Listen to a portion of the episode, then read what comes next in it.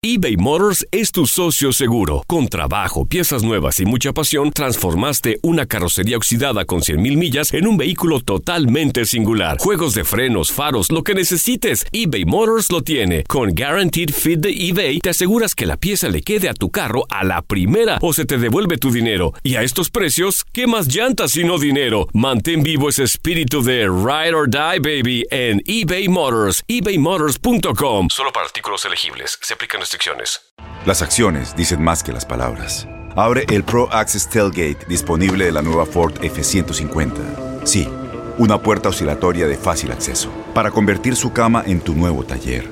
Conecta tus herramientas al Pro Power Onboard disponible. Ya sea que necesites soldar o cortar madera, con la F-150 puedes. Fuerza así de inteligente solo puede ser F-150. Construida con orgullo Ford. Pro Access Tailgate disponible en la primavera de 2024. When something happens to your car, you might say,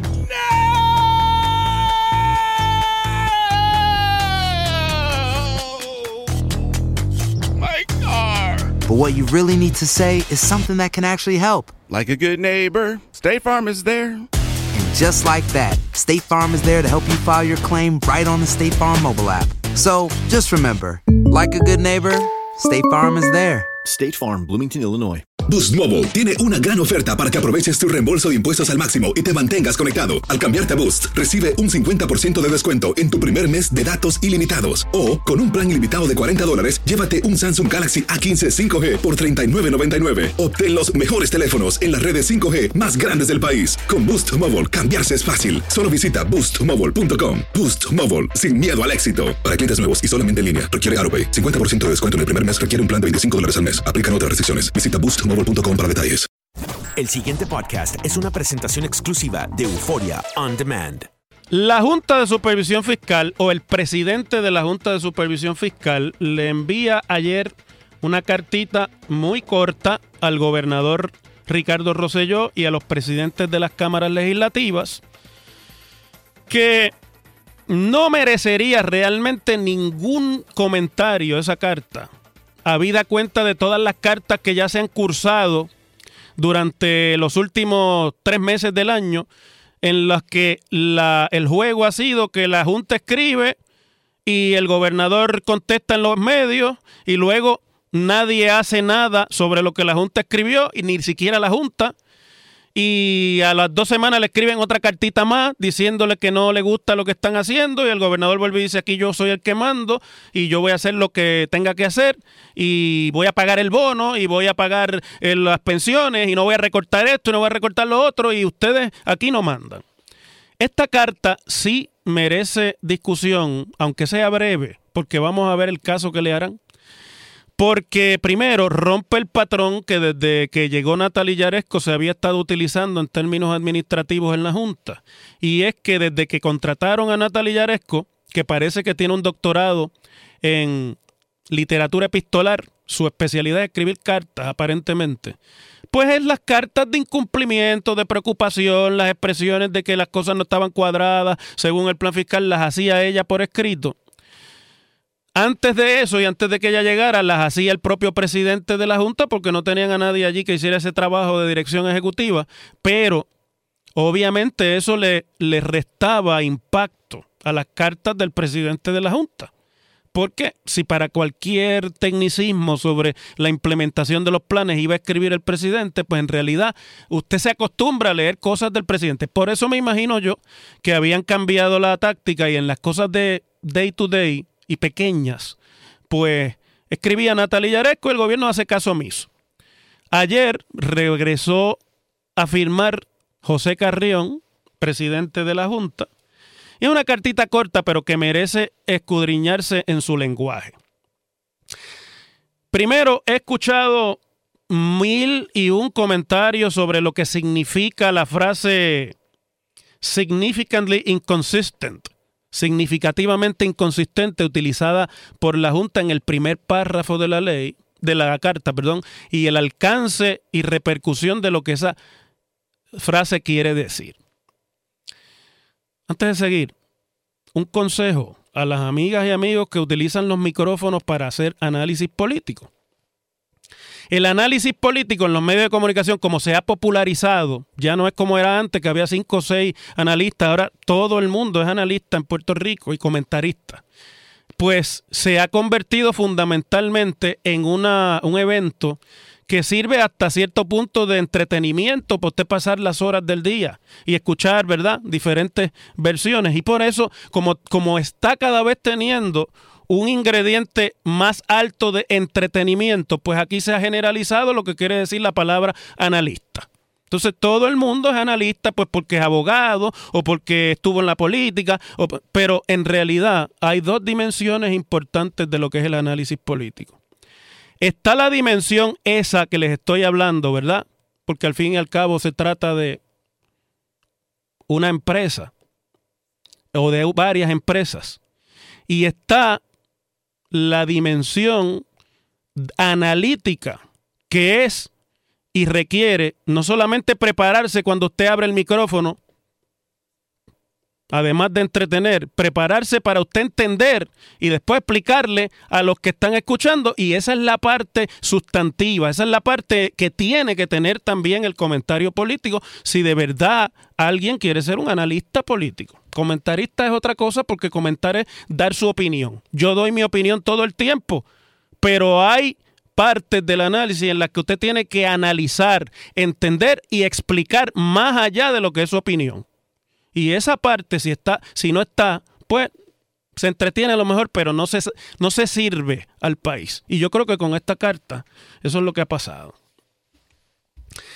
La carta le notifica al gobernador que la certificación que el gobierno emitió en diciembre 19 de 2018 con respecto de la reforma contributiva o de la ley de cambio contributivo no es o no cumple significativamente con el plan fiscal. No es lo contrario. Lo que pasa que la carta utiliza el lenguaje exacto que el Congreso escribió en la ley promesa y en la ley promesa, después en la escuelita, cuando llegue la sección de la escuelita, yo le voy a desmenuzar la sección 204 de la ley promesa para que ustedes entiendan de qué es que se trata completamente. Pero en la ley promesa es el Congreso el que usa la frase de significantly inconsistent o significativamente inconsistente el Congreso no dice certifícame que algo es consistente con el plan fiscal. El Congreso pide que se le certifique si es significativamente inconsistente, que se le certifique a la Junta. Eso es lo que dice la ley.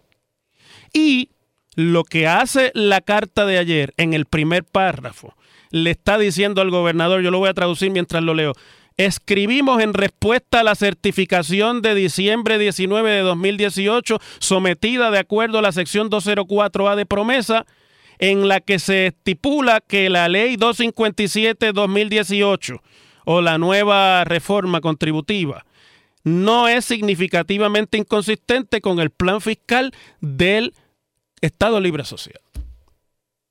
La certificación quien la emitió fue el gobierno, que es lo que dice la ley. Después en la escuelita usted va a ver los pasos de cómo es que esto se trabaja según la letra de promesa. Y a renglón seguido, en el párrafo 2, en el párrafo 3 y en el resto de la carta, lo que hace la Junta es explicarle al gobierno, al gobernador y a los presidentes de las cámaras que de acuerdo a la documentación sometida en la certificación del gobierno sobre la reforma y su no inconsistencia con, la, con el plan fiscal, falta información o es deficiente la información sometida sobre los estimados de recaudo de la videolotería como parte de la reforma contributiva. Y además de eso también le dice que falta información o que no o que ellos quieren ver además de la de los estimados de recaudas nuevos quieren ver cómo el gobierno está trabajando la certificación de esa ley, que usted digo, la, la, certificación, no, perdónenme, la reglamentación de esa reforma contributiva, porque ustedes saben que una ley sin reglamentar es una es letra muerta. La ley puede decir lo que diga y el reglamento que prepara la agencia que tiene que ponerla en vigor, ahí es donde está realmente el arroz y habichuela de cómo esa ley se va a implementar. Y yo supongo que la Junta querrá ver ese reglamento para asegurarse de que los supuestos que el gobierno ha estado dando sobre recaudos con esta ley, en realidad el gobierno está preparado para producir los recaudos esos porque esta mañana escuchamos a Cristian Sobrino hablar aquí en WKQ 580 y cuando le preguntaron sobre eso, bla, bla, bla, bla, y ahí no hubo respuesta categórica alguna. Por eso es que la Junta pide el, el, el borrador o lo que sea que se esté trabajando de reglamentación de la ley, porque en cómo se va a implementar la ley, está el detalle de si los recaudos se van a producir o no, que es lo que importa desde la perspectiva del plan fiscal. Sigue la Junta adelantándose y explicándole paso por paso por qué desde la perspectiva de ellos la certificación que el gobierno le emitió a la Junta no cumple con lo que pide la ley promesa ni con los criterios de la Junta. Y al final, y por eso me sospecho que es que el presidente de la Junta es el que firma la carta, le dicen que le van a dar un tiempo adicional de siete días para que le produzcan la información que todavía no tienen. Y además le advierten al gobierno que la Junta tiene, de acuerdo a la letra de promesa, la capacidad de recurrir a otro foro, entiendes el foro judicial, para hacer valer sus decisiones, no sin antes pasar por la advertencia de que sin esa información la Junta no va a poder emitir la certificación final de que la reforma contributiva eh, no es significativamente inconsistente con el plan fiscal. Lo que la Junta está diciendo es mándame esto, porque si no te voy a tumbar la reforma contributiva completa. Yo digo, no, que si una parte de la ley, que si no se puede invalidar una parte nada más, la Junta le está diciendo, necesito esta información. No le dice qué parte es la que no va a validar o cuál es la que va a validar, pero le está advirtiendo que sin esa información no entiende la Junta cómo el gobierno pudo, y se lo pone así con ese lenguaje, no entendemos cómo el gobierno pudo certificarnos que esta esta ley de reforma contributiva no es significativamente inconsistente con el plan fiscal. Yo entiendo que el lenguaje es complicado porque es un uso de dobles negativos. Y bueno, pues ese fue el lenguaje que el Congreso utilizó.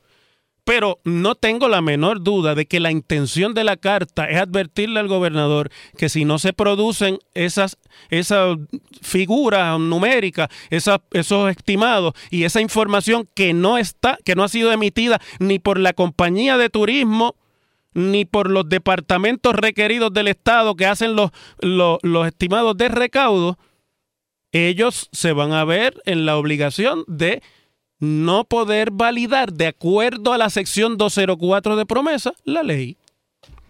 Se la, se la, se la, obviamente, la advertencia es para toda la ley. No es para una parte de la ley y la otra no. Pero le están diciendo en esta parte, todo lo demás, nosotros más o menos podemos bregar. Pero en esta parte falta información, turismo no hizo lo que tenía que hacer y no entendemos cómo tú nos certificas a nosotros una cosa que no surge de los documentos es debido proceso y es tan debido proceso. Es evidente que esta carta la redactaron los abogados más especializados que la Junta tiene contratada, contratados.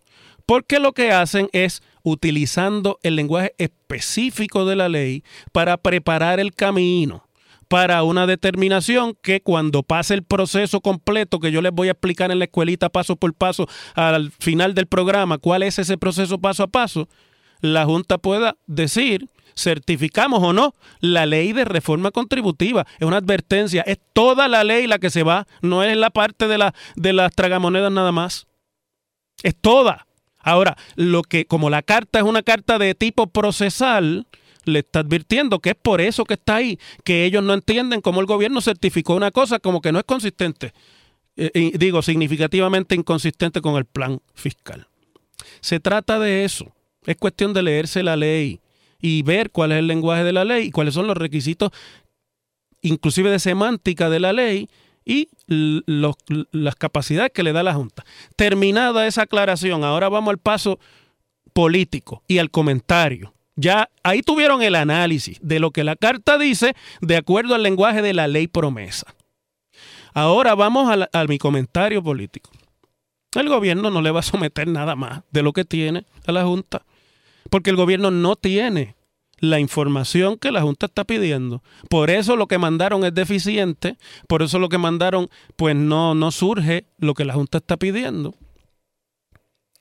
y eventualmente esto va a desembocar en el mismo proceso en el que desembocaron los presupuestos, que tienen un proceso parecido de certificación bajo promesa. Primero la hace el gobierno, después se la manda a la Junta, la Junta se lo comenta, le dice esto no cumple, después que eso pasa, si el gobierno lo arregla, lo pasa a la legislatura, la legislatura lo trabaja, lo, se lo tiene que enviar a la Junta, la Junta lo comenta, le dice si es consistente o no, y si todo eso falla, al final la ley dice, pero la Junta certifica la que, lo que el presupuesto y el plan fiscal que ellos quieran. Por el mismo camino va esto. Ahora, aquí la Junta no puede, a diferencia del presupuesto y del plan fiscal, certificar una nueva ley de reforma contributiva. Lo que puede hacer la Junta es ordenar bajo promesa, está así escrito, que no se ponga en vigor esa ley, que no entre en efecto esa ley. Ese poder sí lo tienen en letra la Junta y es un poder Fíjense que va atado con el presupuesto y el plan fiscal. Es un poder que no puede ser cuestionado, por lo menos como está la ley ahora, ante ningún tribunal federal. No hay standing ni del gobierno ni de individuos para eso. Es bien sencillo, pero hay que hacer la asignación. Las cosas como son. En WKAQ se abre el aula del profesor Ángel Rosa. Conoce de primera mano cómo se bate el cobre en la política. Las cosas como son. Profesor Ángel Rosa en WKAQ. Bueno, vamos al Partido Popular. Cinco minutitos que me quedan de este, de este segmento. Bacheco.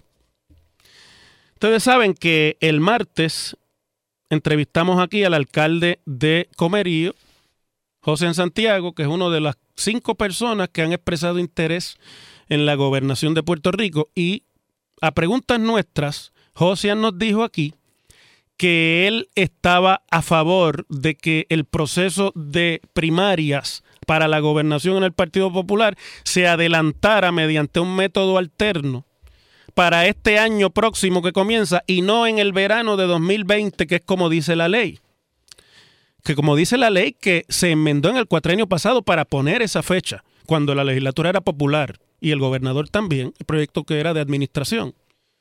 Y como decía la ley también antes de Pedro Rosselló, esa era la fecha de las primarias desde siempre. Quien adelantó eso fue el gobierno de Pedro Rosselló, que lo, lo adelantaron a un año antes. Y pues la petición, yo le pregunté a Josian si él había hablado de eso con el presidente del partido, me dijo que no, que lo iba a hablar en esos días y que iba obviamente a ver y a explicar las razones. Fundamentalmente las razones son de tipo organizacional. Una persona que gana una primaria de 5 o de 6 o de 7 a 3 o 4 meses de las elecciones, pues se le forma un free for all, porque no es lo mismo unir un partido en una primaria entre dos candidatos, que usted más o menos tiene el partido dividido en dos grupos, a, unir el partido y recoger los chavos y pedir la colaboración y reorganizar pueblos y todas esas cosas con después de una primaria de tres, cuatro, cinco candidatos, que tiene cinco o seis tiendas diferentes, todo el mundo con sus problemas después de la primaria, más recoger el dinero. Es curioso que a la petición de Josian, pues se une también el otro aspirante que es alcalde, Carlos Delgado Altieri, el alcalde de Isabela, que es curioso porque son los dos aspirantes que tienen poltronas municipales. Mientras que hoy, en el nuevo día, se cita al presidente del partido, Aníbal José Torres, cerrarle la puerta categóricamente a esa posibilidad, diciendo, en estos momentos el partido fortalece su estructura en un proceso de reorganización. Yo creo que es lo más conveniente para el partido y económicamente en estos momentos el partido no está en posición para enfrentar el costo que significaría adelantar ese proceso. Yo sí lo dice porque el proceso alterno no es costeado por la Comisión Estatal de Elecciones como son las primarias generales, las de ley Esas las paga la Comisión Estatal de Elecciones, o sea, el fisco. Pero las primarias alternas las paga el partido que las celebre y obviamente cuestan sus milloncitos. Una primaria de la gobernación en todos los precintos de Puerto Rico cuesta unos chavitos. Y eh, se cita figuras aquí en que comparan cómo están las arcas del Partido Popular en este momento. Tiene una deuda de 354 mil dólares eh, aproximadamente, que acumulada, es decir, con las deudas que venía arrastrando, llega a 3.4 millones de dólares y encaja, o sea, en recaudos de recaudación de fondos y de pues todo lo que hacen los partidos para financiarse, tiene 19.500 dólares. ¿No? Es una situación de bancarrota absoluta. Con eso no se puede llegar al año elecciones. Digo, y si se llega, se llega en gran desventaja. El PNP tiene ingresos de 67.244 dólares y arrastra una deuda de 4.6 millones. Tampoco es que está muy diferente la cosa, pero están en el poder y además, en el caso del PNP, que tiene gobernador y el gobernador ya ha dicho que es candidato a la reelección, la campaña del gobernador, que es la otra manera de financiar las campañas en Puerto Rico, separada de la del partido, tiene una deuda de 50.678 dólares, pero tiene ingresos que sobrepasan el millón de dólares, que es la situación que siempre pasa cuando se está en el poder. El que está en el poder recauda mucho más fácil. No tenemos que explicar por qué. Yo creo que hay pros y contras en la idea de adelantar las primarias. Por un lado, permite no solamente cerrar y sanar heridas y darle un tiempo adicional a quien salga victorioso para ir a buscar a esos que salgan del proceso de primaria y no estén satisfechos, sino también de recoger el dinerito para una campaña a la gobernación. Porque en, detrás de cada uno de los cuatro que ahora están, hay gente recogiéndole chavos. Y eso cuando pierde el suyo, no necesariamente van a recogerle chavos al que ganó. Hay que hacer un trabajo ahí. ¿Verdad? Entonces, las finanzas también son una preocupación y en segundo lugar, me, resulta particularmente entendible que sean los dos alcaldes los que planteen la situación esta. Porque ellos dos que dirigen partidos localmente, municipales, ¿verdad? Comités municipales, tienen que bregar con la situación interna de sus municipios. Tan pronto un alcalde dice que no va, salen los candidatos alrededor, empiezan los que quieren llegar Charlie Delgado ha dicho que el hijo que siga por él. O bueno, lo que dice es que el hijo le dijo que quería y que él le dijo que cuidado, pero bueno, usted sabe cómo es eso, ¿verdad? Nosotros no nos chupamos el dedo. Pero allí en Isabela ya debe haber candidaturas adelantándose que no son las del hijo de Charlie y lo mismo debe estar pasando en Comerío. Y eso obviamente crea un problema en plazas municipales que son de hace mucho tiempo controladas por el Partido Popular, pero que no necesariamente pueden o van a continuar siendo populares si no se logra un proceso de transición política. El hecho cierto es que los dos candidatos que no son alcaldes y que hasta cierto punto son figuras de dimensión ya eh, conocidas dentro del Partido Popular ampliamente, que son Roberto Prats y Eduardo Batia, se oponen también a que se adelante la primaria porque en ese proceso ellos van con ventaja, son más conocidos, tienen una capacidad de recaudación mayor, tienen gente que les ayuda a eso desde hace mucho tiempo a nivel isla eh, y, y además pues tienen obviamente vínculos con esas estructuras del partido, no tan fuertes como las que desarrollan los alcaldes en sus regiones o en sus pueblos. Y por lo tanto a ellos no les sería ningún problema la situación fiscal después de una del partido después de una primaria, pero ciertamente los dos alcaldes además de que los deja sin plaza. Habría que ver y preguntarle, se le pasó al periodista que hizo la nota del Nuevo Día, preguntarle a los dos alcaldes, ¿verdad? Porque tampoco somos bobos y sabemos cómo funciona esto, de si al someterse al proceso alterno para la gobernación, renuncian al proceso de ley para la alcaldía. No vaya a ser que después que no salgan, si no salen, les dé con utilizar la primaria de ley para recoger el liderato que indiscutiblemente tienen en sus pueblos y no perderse de la poltrona. En Puerto Rico es así. Esta mañana decía Leo Aldrich y eh, Yanira Hernández, me ponían a mí de ejemplo. Es que yo como decidí correr para comisión y perdí la primaria contra Héctor, pues me quedé fuera de la legislatura y que bueno, ¿verdad? Yo no sé de qué forma ellos lo querían enfocar. Pero hay mucha gente que me dice, y ahí lo perdimos, usted. Pero en realidad no. Porque en el caso mío, yo había decidido ya desde temprano, en ese cuatrienio, que yo no iba a ser candidato más a la legislatura en Puerto Rico. Y como lo había decidido, me embarqué en el otro proceso consciente de su riesgo, pero sin temor. Ahora, si se quiere guardar las poltronas, pues es evidente por qué hacen el planteamiento.